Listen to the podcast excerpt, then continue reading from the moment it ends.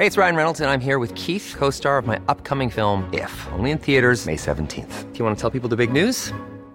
All right, I'll do it. Sign up now and you'll get unlimited for $15 a month in six months of Paramount Plus Essential Plan on us. Mintmobile.com slash switch. Upfront payment of $45 equivalent to $15 per month. Unlimited over 40 gigabytes per month. Face lower speeds. Videos at 480p. Active Mint customers by 531.24 get six months of Paramount Plus Essential Plan. Auto renews after six months. Offer ends May 31st, 2024. Separate Paramount Plus registration required. Terms and conditions apply if rated PG.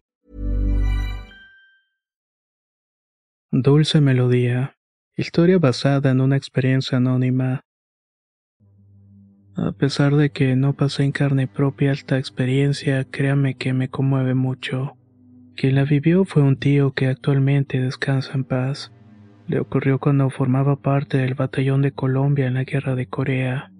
Él fue de los pocos sobrevivientes. Esta es una historia que forma parte de mi familia, pero yo personalmente no la conocía. Resulta que una tarde mi papá me vio viendo un drama, así que decidió contarme lo que mi tío vivió en aquellas tierras. Mi abuelo, por parte de mi padre, era de Santander, Colombia. Tenía seis hermanos y cuando nació el último mi bisabuela murió. Unos vecinos de la familia que no podían tener hijos ofrecieron hacerse cargo de mi hermano menor, y mis parientes terminaron aceptando. Con el tiempo el niño fue creciendo con esa familia, aunque siempre supo quiénes eran sus hermanos y sus verdaderos padres. Lo criaron con mucho esmero y cariño. Lo escribieron en las mejores escuelas y cuando llegó el momento se trasladaron a la capital del país para iniciar los estudios universitarios. Era 1950 y mientras América Latina tenía sus problemas de aquel entonces, del otro lado del mundo, Corea del Norte estaba invadiendo Corea del Sur. La guerra inició y muchas cosas estaban en riesgo. Por este motivo, la ONU lanzó una convocatoria a todos los países para enviar apoyo militar a Corea del Sur. Colombia fue el único país sudamericano que mandó personas con ese objetivo. Y digo personas y no soldados, porque la mayoría de los que fueron eran jóvenes universitarios. No tenían entrenamiento militar y ninguna experiencia con armas de fuego. Es más, me atrevo a asegurar que la mayoría de los jóvenes ni siquiera tenían idea de dónde iban o qué era lo que tenían que hacer. Solo eran muchachos ingenuos que cuando Colombia aceptó enviar fuerzas de apoyo, se convencían con falsos discursos de reclutamiento y decidían firmar sus papeles para enlistarse. En agosto de 1951 Colombia se unió a la guerra. Los que se enviaron fueron aproximadamente cinco mil hombres, y entre ellos estaba el tío de mi padre. Cuenta que cuando llegaron solamente los ordenaron en una fila y les dieron suministros, así como un fusil y les dijeron que Dios los acompañaba.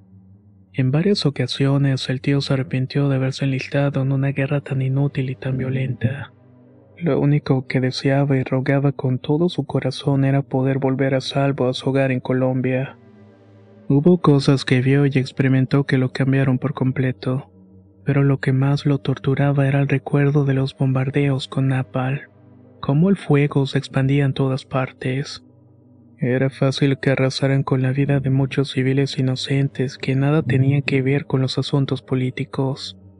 Lo que me trae hasta ustedes es específicamente la siguiente experiencia. No sé qué día ocurrió, pero fue durante los enfrentamientos. Mientras el tío corría de un lado para otro intentando esquivar las balas y disparando para tratar de darle a algún soldado enemigo, lanzaron una granada que explotó justamente a su lado.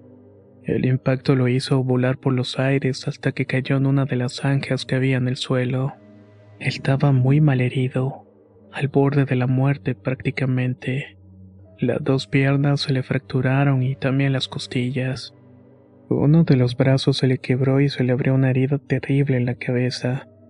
Todos los dientes se le partieron y estuvo en ese lugar tirado y vulnerable. Ahí lograba escuchar cómo la batalla seguía a su alrededor. Las horas fueron pasando y en la medida que el sol se ocultaba dando paso a la noche, el ruido de las armas se fue alejando de donde estaba.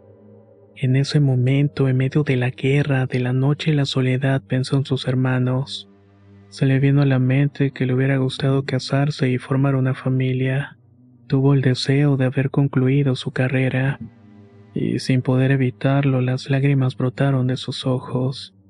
Le pidió perdón a Dios por haber participado en ese aberrante suceso de la historia.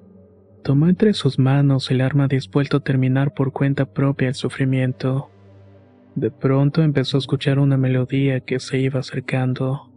Al principio pensó que era solamente uno de los enemigos, que seguramente le daría un tiro de gracia.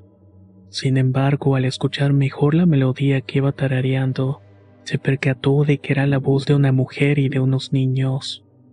Quizás era una mujer de alguna aldea cercana, pero no recordaba haber visto algún poblado. Además no creía que alguien fuera capaz de atravesar un terreno donde apenas una hora antes había llevado un enfrentamiento. Estaba sumido en esas ideas cuando vio dos pequeñas cabezas asomándose por la zanja en la cual estaba. Eran dos niños que le sonrieron y bajaron hasta quedarse a su lado.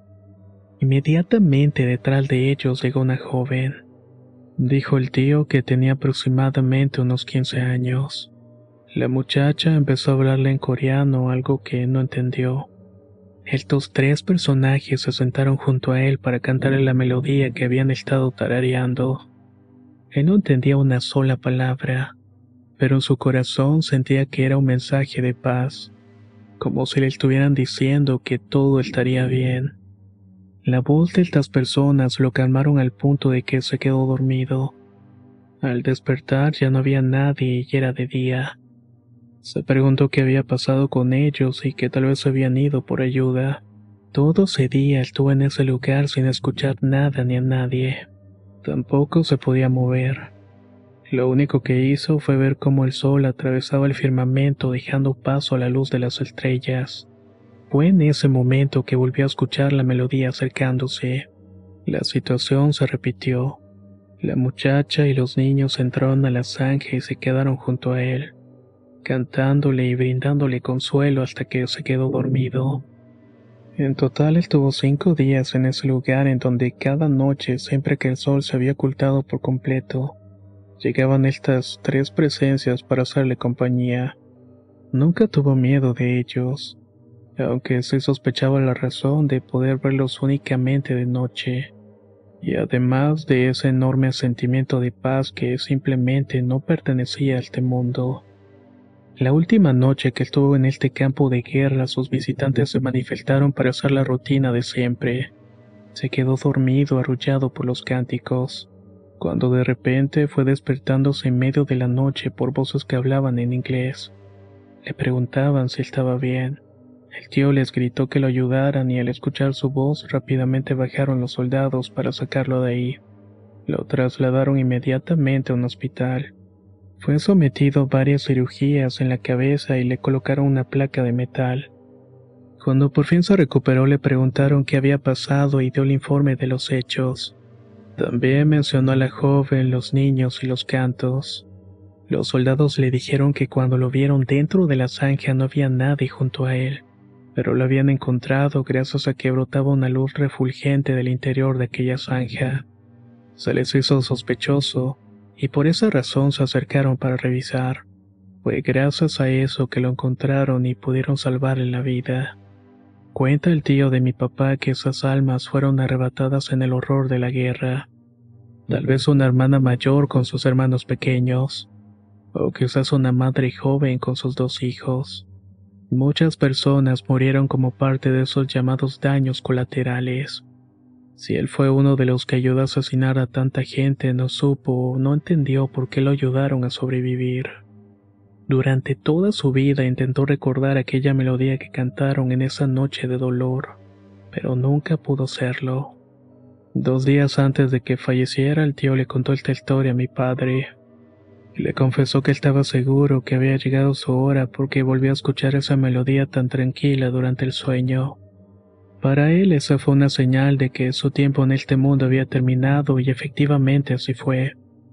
Dos días después falleció. Lo hizo en su casa, tranquilamente acompañado de su familia. Yo no sé qué pudo haber pasado en esas noches de guerra. ¿Y quiénes eran esos seres que lo cuidaron durante las noches? Quiero decir que estoy consciente de que esta no es una historia de terror, pero sé que algo de particular tiene. Y es una experiencia que hizo llorar a mi padre cuando me la contó de nuevo. Espero que les deje ese sentimiento de que en este mundo aún podemos encontrar ayuda sobrenatural, incluso para afrontar las situaciones más complicadas.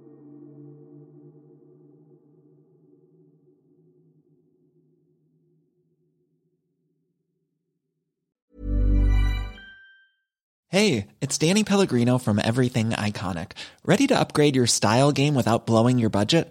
Check out Quince. They've got all the good stuff shirts and polos, activewear, and fine leather goods, all at 50 to 80% less than other high end brands. And the best part? They're all about safe, ethical, and responsible manufacturing. Get that luxury vibe without the luxury price tag. Hit up quince.com slash upgrade for free shipping and 365 day returns on your next order. That's quince.com slash upgrade.